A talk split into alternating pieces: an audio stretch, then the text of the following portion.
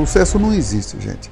O que existe mesmo é você valorizar o seu nome. Tem que valorizar você mesmo. Tem que acreditar naquilo que você vai fazer e ter razão naquilo que a gente vai fazer. Mas o bom é acreditar naquilo que você faz e não desanimar fácil, porque tudo que você começar não é fácil não, nada é fácil.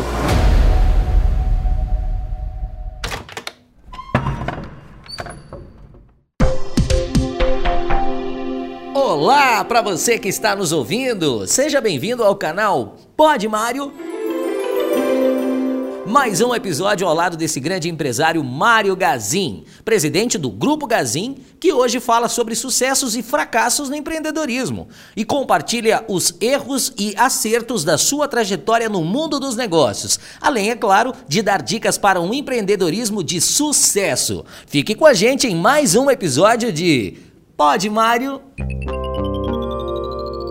Olá, seu Mário. O tema de hoje é o sonho e o medo de todo empreendedor, o sucesso e fracasso nos negócios. Todos nós sabemos do sucesso do Grupo Gazin, mas eu gostaria de começar pelos fracassos. Conta pra gente quais foram os fracassos mais desafiadores que o senhor teve durante sua trajetória no grupo e como foi que o senhor lidou com eles.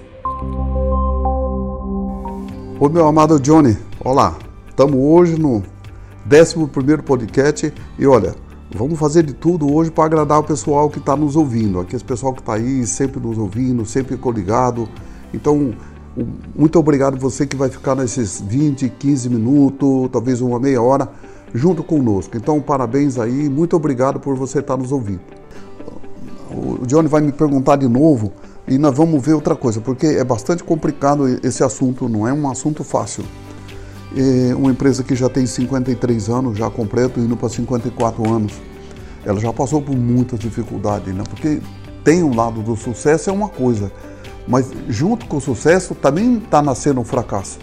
Eu não gosto muito de falar de fracasso, mas está tá nascendo uma dificuldade.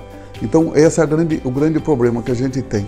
Eu juro para vocês que eu já teve época de eu chegar a jurar, eu eu não sou de jogar em loteria, já precisei de jogar, porque eu, eu, tinha que cair um dinheiro do céu, né? Não tinha da onde me pegar mais, eh, tinha que cair dinheiro do céu. E hoje, quando eu vejo essa fila aí no, no, no, nas, nas lotéricas, eu fico pensando assim, puxa vida, acho que todo mundo está apertado mesmo, porque eu já passei por isso. Então, eu não, não, não, não vejo isso com maus olhos, porque eu já fiz isso também. Que tem, tem coisa que você se aperta muitas vezes por uma doença, uma empresa pequena por uma doença, por um, um erro de compra ou uma coisa, como no meu tempo também. Então, até, vou falar aí até os anos 70. Nós passamos aí quatro anos começando a Gazin, um tanto difícil, não era nada fácil. Eu me lembro que uma vez eu tive que empenhorar meu caminhão, larguei meu caminhão lá em Arapucarana. Ele ficou quatro meses parado lá. E até o dono da fábrica falou: Eu vou trabalhando com ele aqui, puxando uns pó de serra e eu fiquei sem o caminhão aqui porque ele ficou empenhorado, eu não tinha crédito para comprar. Então, tem as épocas que é muito difícil. Então, isso muitas vezes não é insucesso, mas sim é, são as coisas que acontecem na vida, as dificuldades. Outras é porque, da vez, o governo troca, faz um, um, um, sistema lá, muda uma coisa, muda outra, é muito grande. Eu também passei aqui uma dificuldade, foi em 1999, quando nós estávamos montando a fábrica em Douradina. O Fernando Henrique era presidente nessa época, e com a canetada da caneta Big mesmo, acho que pode ser Big, eu não sei que caneta que era, mas ele deu uma canetada, ele, quando você importava uma máquina de fora, era isento de imposto, desde que não fabricasse ela no Brasil. E eu tinha duas máquinas importadas do, dos Estados Unidos e essas máquinas, quando chegou no porto, estava tudo tranquilo. E numa noite, acho que foi no mês de outubro, não lembro, ou mais ou menos por aí, ele deu uma canetada e tributou todas as máquinas que estavam entrando no país. E essa minha foi uma eu, eu gastei um milhão na época, hoje não é tanto, mas na época um, nós gastamos para fazer a fábrica aí um milhão e meio, um milhão e seiscentos, e essa máquina custou um milhão e cento e vinte de imposto. Então, veja as dificuldades, são coisas que muitas vezes você não está esperando. A gente tem que estar tá se preparado, com muita fé, vontade de vencer, porque as coisas não é nada fácil. Acontece, muitas vezes acontece. A segunda coisa, vez que muitas vezes que o pessoal fala que é insucesso, é porque muitas vezes a gente facilita um pouco, ou você compra um carro novo, ou você começa a investir errado, você investiu pensando que o resultado vinha rápido, ele é mais lento.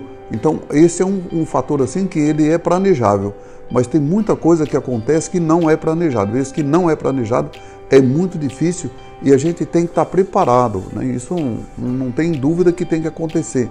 Em 1990, 2017, queimou duas fábricas da Gazin numa semana. Veja aí se a gente não está preparado. Tinha quebrado. Então tem que estar tá muito preparado, tem que estar tá sempre bem, porque quando você está fazendo muito sucesso, você tem que fazer com que sobre o caixa porque você tenha um resultado lá na frente. Então esse é um resultado bastante interessante.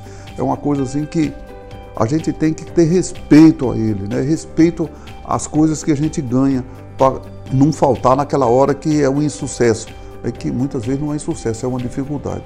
Ou um erro que a gente fez. Outra coisa que acontece muito nas empresas Acontece nas famílias também, viu? Na família é a mesma coisa, compra demais, gasta demais, é prestação aqui, prestação ali, prestação lá. Na, na, empresa, você compra um produto e ele não vende, ele fica parado ali, ele é um, é um estoque morto. E isso é muito complicado e muito difícil nas nossas empresas. E muitas vezes a gente erra. Você compra um produto e está em alta, por exemplo. Né? Já pensou hoje quem tem telefone?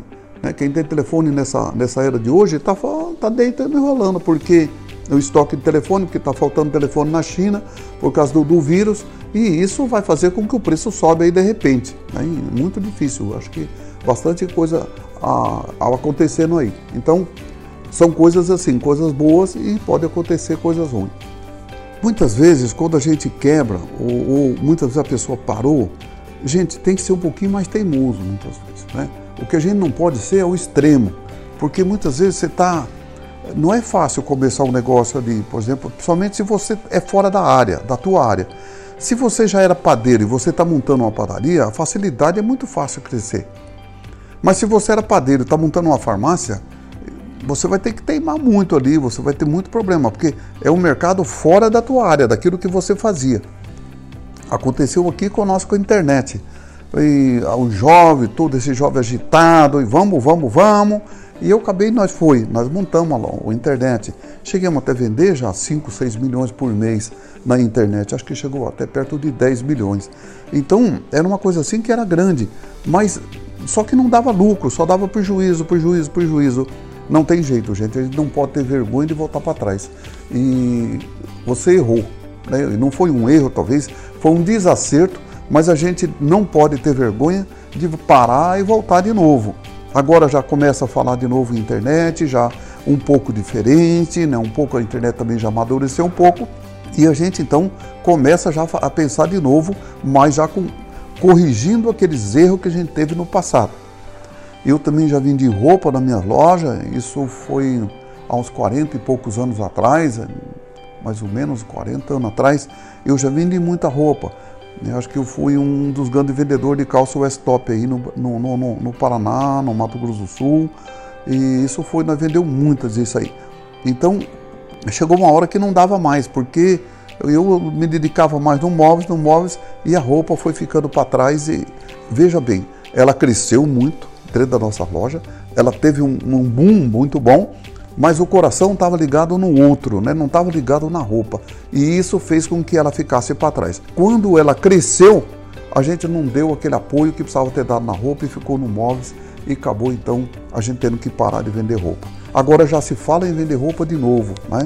É, coisas que assim acontecem muitas vezes. Eu conheço uma empresa, ela é maravilhosa hoje, cresceu muito, mas o dono, um dia eu perguntei por que seu nome, né? Ele diz assim, é porque o W porque é Wilson e porque já quebrei três vezes. Eu falei, se eu quebrar de novo, agora vai ser quatro. Então, mas sempre no mesmo ramo. Né? A gente, no mesmo ramo é mais fácil, porque quando você começa e você já parou, que você estava naquele ramo, quando você começar, você corrige os erros que você fez, aonde você cometeu falha e continua daí para frente. Eu acho que aí tem muito mais facilidade e muito jeito para dar as coisas certas. Se você vai para outro negócio, por exemplo, é um caso muito à parte. E quer ver quando você tem um negócio e você monta outro negócio bem diferente ao lado. Né? Então, nós vimos aí muita gente perder dinheiro com construção civil, porque os caras que estão de construção civil no começo, esse pessoal estão tranquilo. Mas aqueles que foram os picareta, que foram entrando, porque viram o boom da construção civil, estão em situação muito difícil. Isso acontece com a mandioca, a mandioca a mesma coisa, os mandioqueiros não tem problema, plantador de soja a mesma coisa, mas aqueles rendatários, aqueles que começam a querer fazer a coisa e depois acaba, pinta um ano ruim no meio e acaba não dando certo. Então tem, isso aí precisa ter muito cuidado, muito carinho com essas coisas e carinho com o seu dinheiro. Podemos perceber com isso que os erros também são parte de um empreendedorismo de sucesso e podem ensinar grandes coisas. E falando em sucesso, seu Mário, conta pra gente. Quais foram os maiores sucessos alcançados na sua jornada como empreendedor? Aqueles que te deixaram realmente satisfeito. Uma coisa que deu muito medo na vida da Gazin foi, em 1997, deixar de usar o caixa 2, né? Deixar de usar, de vender sem nó, é, ninguém esperava isso. A primeira coisa que a gente teve que fazer é trocar contador, teve que trocar muita, muitas pessoas que não acreditavam que isso ia dar certo. Tivemos que arrumar um contador diferente, um contador que ele veio da Volvo, já tinha trabalhado na Volvo, então ele tinha essa, essa convicção que dava certo. A gente contratou ele. Então foi um, um, uma polêmica muito grande e ninguém esperava que isso dava tão certo e deu tão certo que a empresa daí para frente cresceu sem olhar para trás. Eu acho que isso é um, um, fato que a gente nem pode lembrar mais, mas eu gosto de falar porque tem muita gente que ainda vive na informalidade e se você fizer certo, muitas vezes você ganha muito mais do que a informalidade. Porque aí você vai crescendo, você vai achando as, as brechas que a lei nos dá e você vai crescendo dentro daquilo que é bom, e muito mais saudável para a empresa, para a comunidade, para a sociedade e isso faz parte das coisas boas da vida. Vamos falar dos acertos, as coisas boas. Uma foi ter ido procurar o Sebrae.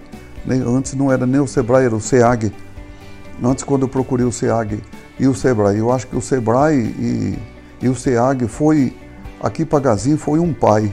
Eu acho que foi um, um verdadeiro pai mesmo, porque foi aonde a gente começou a aprender a lidar com, com gente, como fazer as coisas certas, como deixar de gastar errado. Eu acho que foi esse o caminho que a gente teve. Então, eu acho que o Sebrae aqui nessa hora teve muita força e muita vontade. A segunda foi estar encostado perto sempre de gente que sabia mais do que a gente. Eu sempre tive do lado de pessoas que me ajudaram muito, né? E tinha o Sr. Geraldo Felipe, tinha o pessoal da Mona Lisa em Maringá, tinha o pessoal da JB eh, Santos, que era o Oswaldo, então tinha HM, tinha lojas Prosdóximo, então eu estava sempre ligado com esse pessoal. Eu, eu, acho que isso foi muito bom.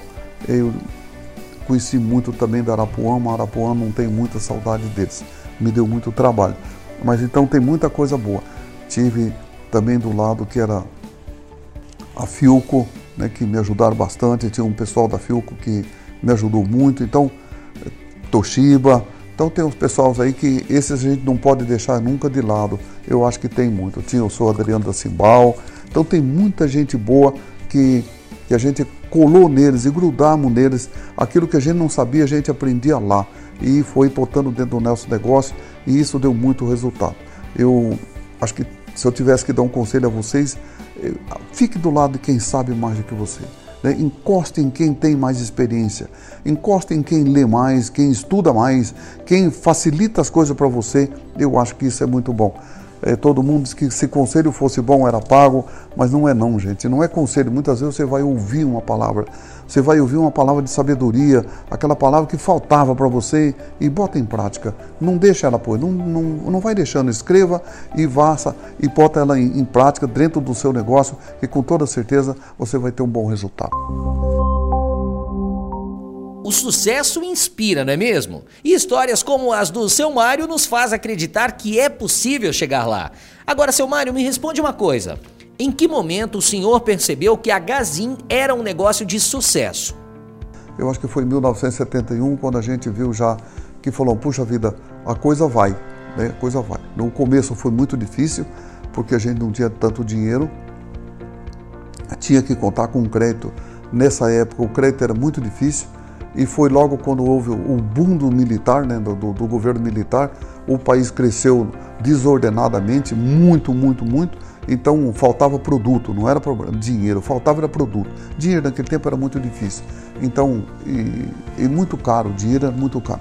E mercadoria acabava se ficando muito difícil porque as indústrias não eram indústria preparada como hoje, elas fabricavam muito pouco.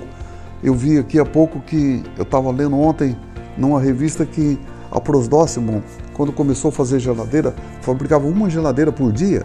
Você imagina o que é fabricar uma geladeira por dia, uma fábrica? Então, assim, era a mesma coisa nós quando começou a fazer colchão.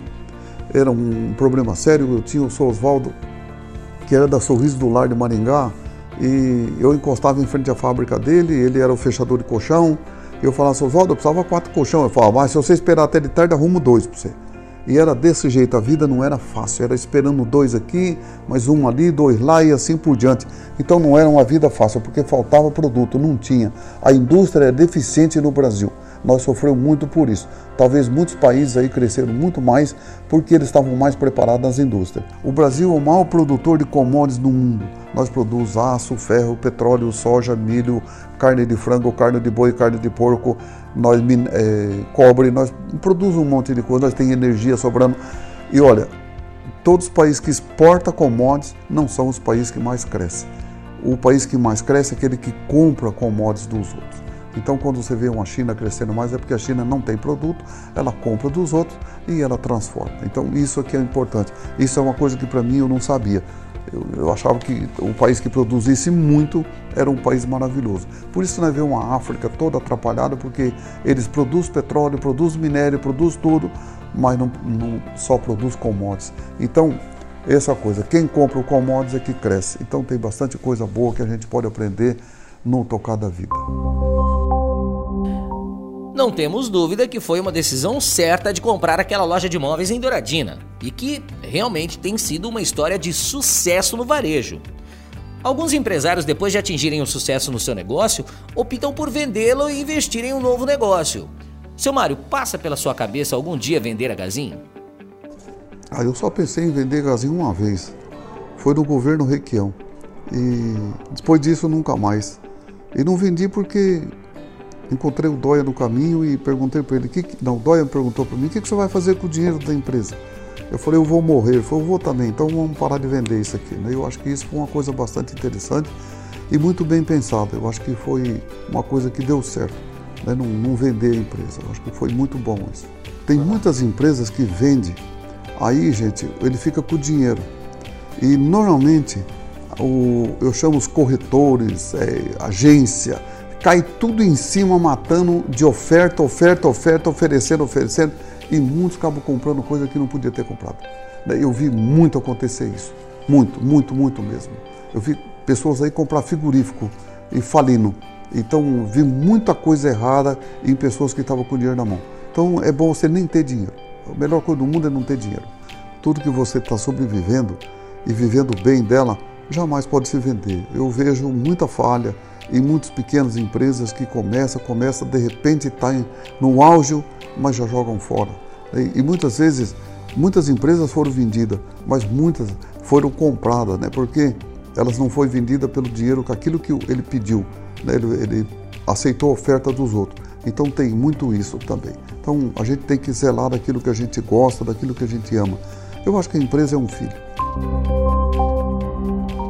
A Gazin foi considerada a melhor do varejo do Brasil pela revista Exames Melhores e Maiores de 2019.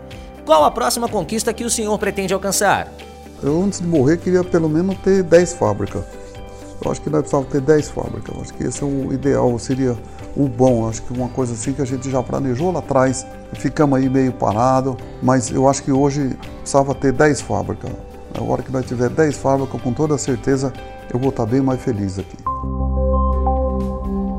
Chegou a hora de você que pensa em empreender ou que já é um empreendedor pegar a caneta e anotar. Por quê? Seu Mário, deixe pra gente cinco dicas para um negócio de sucesso.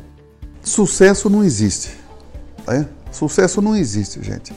O que existe mesmo é você valorizar o seu nome. Né? É... Jesus Cristo, quando andou na terra, ele só cresceu e é lembrado até hoje porque ele ele se valorizou a ele mesmo. é, ele valorizava ele mesmo. Isso foi uma coisa muito boa. Então, a primeira aí, eu falo que você tem que valorizar você mesmo. E muitas vezes, se você é jovem, você não pode ter medo. Se você já é uma pessoa madura e depois de 50 anos, você tem que pensar um pouco mais. Mas se você é jovem, você não pode ter medo, porque parou um, você começa outro, parou um, você começa outro, parou um, você começa outro. Você não tem medo de ir embora para frente. E o segundo que eu diria, eu acho que seria uma coisa bastante interessante, é a economia que você faz. Acho que nós já falamos no podcast anterior, é você ter caixa. Porque não tem jeito você começar um negócio com 100% com o dinheiro dos outros. Né? A terceira ideia seria um sócio. Gente, sociedade no Brasil ainda, já falei nos outros podcasts, sociedade no Brasil ainda é uma coisa muito pequena. Uma coisa que assim as pessoas fizeram errado e hoje todo mundo acha que a vida inteira é errado. Não, gente, a sociedade é muito melhor do que casamento. Eu só casei uma vez, mas sócio eu já tive vários. E juro por vocês que eu não quero casar outra vez, mas sociedade eu ainda quero muitas. Eu acho que essa é muito boa. Eu acho que é só você ter respeito pelo teu nome, para a confiança que você presta dentro da empresa e o cuidado que você tem para prestar conta com o seu sócio. Eu acho que a sociedade é maravilhosa. Quando você tem experiência, você tem, mesmo que você não tenha dinheiro, mas você é uma pessoa de experiência, uma pessoa que tem fácil de negociar, Aí você acha alguém que tem que começa a investir em você no seu nome, mas para isso precisa ter um nome bom. Eu me lembro que um dia eu fui fazer uma palestra em Francisco Beltrão, se não estou me engano, ou foi Pato Branco, faz muito tempo. E eu vi uma menina fantástica. E eu falei, minha querida, que que vou, vamos montar uma empresa nós dois, eu e você, o que, que nós vamos montar? Ela falou, eu vou montar sozinha, seu Mário. Eu já tenho um, um caixa e eu vou montar sozinha. Há pouco tempo tive lá, essa menina está quebrando tudo, está fazendo tudo, ela já tem uma bela, tem quatro lojas. Então, parabéns, é isso que precisa ter, é respeito com você mesmo. E aí o resto vem acontecendo. O quarto, dono, eu não sei nem o que, que eu falo aqui, mas o que, que eu vou falar? É que o povo tem que acreditar. Nós vivemos num país com uma economia um pouco instável, mas nós somos um país grande, um país gigante, um país maravilhoso. Então eu acho que nós não podemos ter medo disso, nós não podemos ter medo do Brasil. Então acho que tem. Esse é o correto. Votemos errado muitas vezes, votemos para mudar, votamos para ter outra ideia, mas daqui para frente nós temos que analisar muito mais na hora da votação. Eu acho que tem que ter muito cuidado. A quinta seria acreditar nas, na, naquilo que você vai fazer e, e ter razão naquilo que a gente vai fazer. Mas o bom é acreditar naquilo que você faz e não desanimar fácil, porque tudo que você começar não é fácil não, nada é fácil. Gente, pega aí quem, quem se casou aí. Aqui eu estou de frente aqui do meu companheiro aqui, ó. E ele se casou há poucos dias, ou pelo menos está morando junto, mas eu tenho certeza que ele sente saudade da casa dele. Né? Sente saudade do que é velho. Então, gente, precisa ter aí uma paixão muito grande, uma tesão por tudo e, e, isso não pode deixar. Então, com você mesmo, não deixe a coisa falhar. E não espere ficar velho para começar seu negócio. Comece logo. Sucesso! Que Ele sempre esteja presente em nossas escolhas e decisões, que Ele não nos segue, nem nos acomode e que nos motive sempre a dar o nosso melhor em nossos projetos. Seu Mário, muito obrigado por compartilhar as conquistas e os fracassos da sua trajetória com a gente. Bom, Johnny, olha, muito obrigado por você ter nos ajudado muito, você tem feito um trabalho maravilhoso e para que o povo ouve um pouco daquilo que a gente pode falar e com experiência a gente tem bastante. Muitas vezes me falta escola ainda, mas a experiência é bastante. E a vocês que não estão ouvindo, olha, muito obrigado por você ter ligado em nós e estar tá conectado. Então, muito obrigado. Olha, se você estiver viajando, uma ótima viagem. Se você estiver em casa, olha, uma boa noite. Tudo que esteja de bom na sua vida. Um beijo a todos vocês. Bom, nós terminamos por aqui, então até o próximo Pode Mário. Você pode continuar acompanhando o nosso canal e o seu Mário nas redes sociais através do Instagram, do Facebook e do LinkedIn. E também acessar esses e outros conteúdos no site www.podmario.com.br, lembrando que o D é mudo. E você pode também deixar lá sua sugestão de tema, sua dúvida e também compartilhar com seus amigos. Muito obrigado pela sua companhia e até o próximo programa.